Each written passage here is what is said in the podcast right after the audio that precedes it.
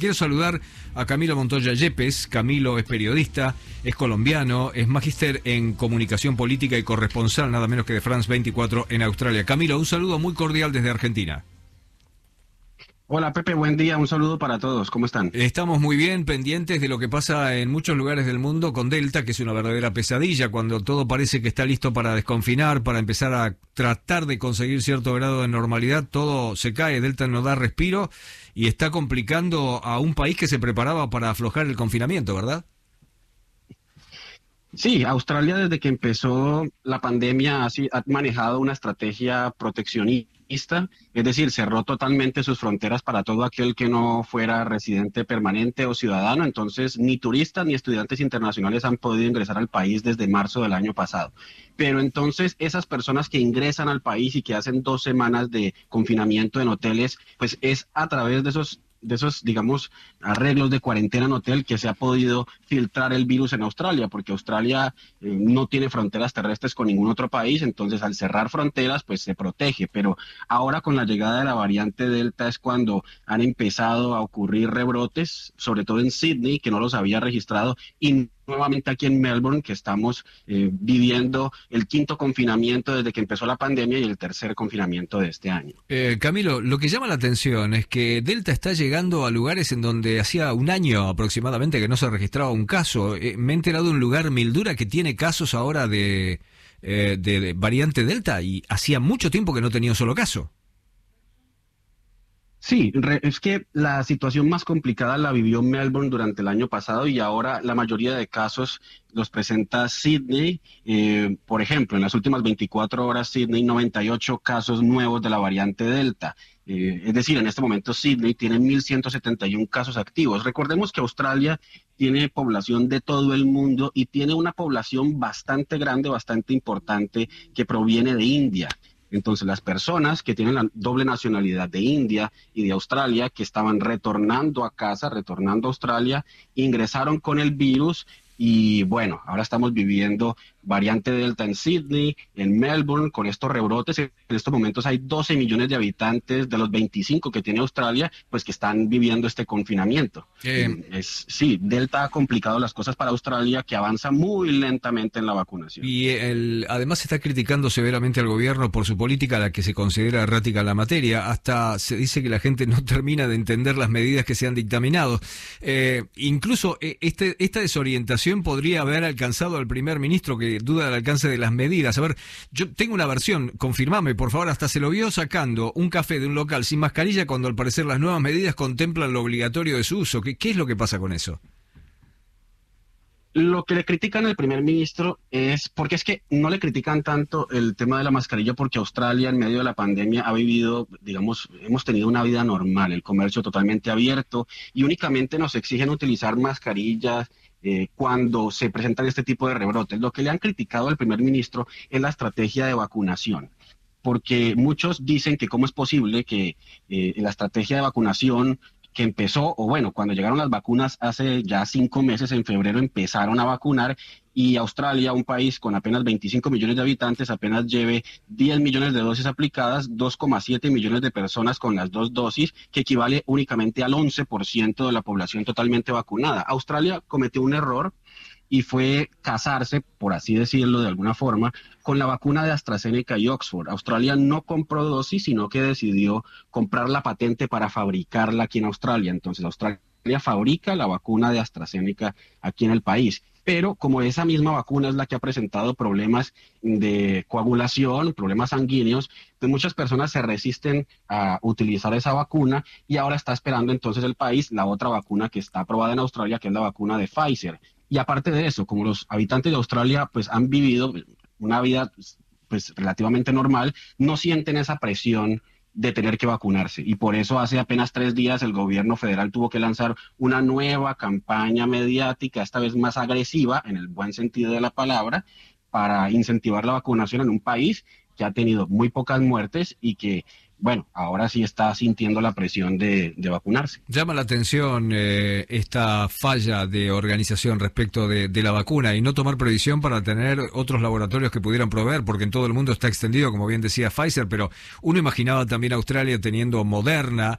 Eh, y, otras, o, o Johnson, eh, o Jensen, ¿no? La verdad es que llama mucho la atención esto.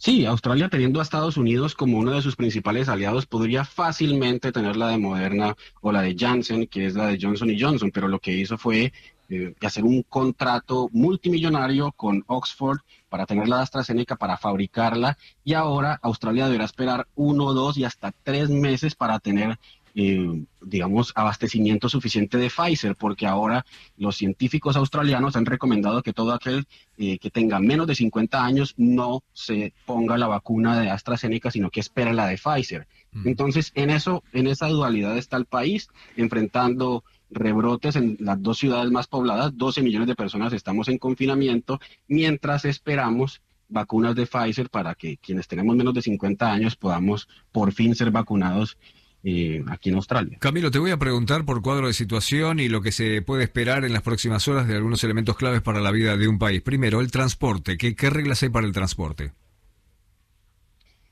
Bueno, el transporte a ver, los estados, como este es un país que tiene seis estados y dos territorios, los estados en este momento tienen las fronteras cerradas. Yo vivo en Melbourne y en estos momentos, en estos momentos no puedo viajar a Sydney.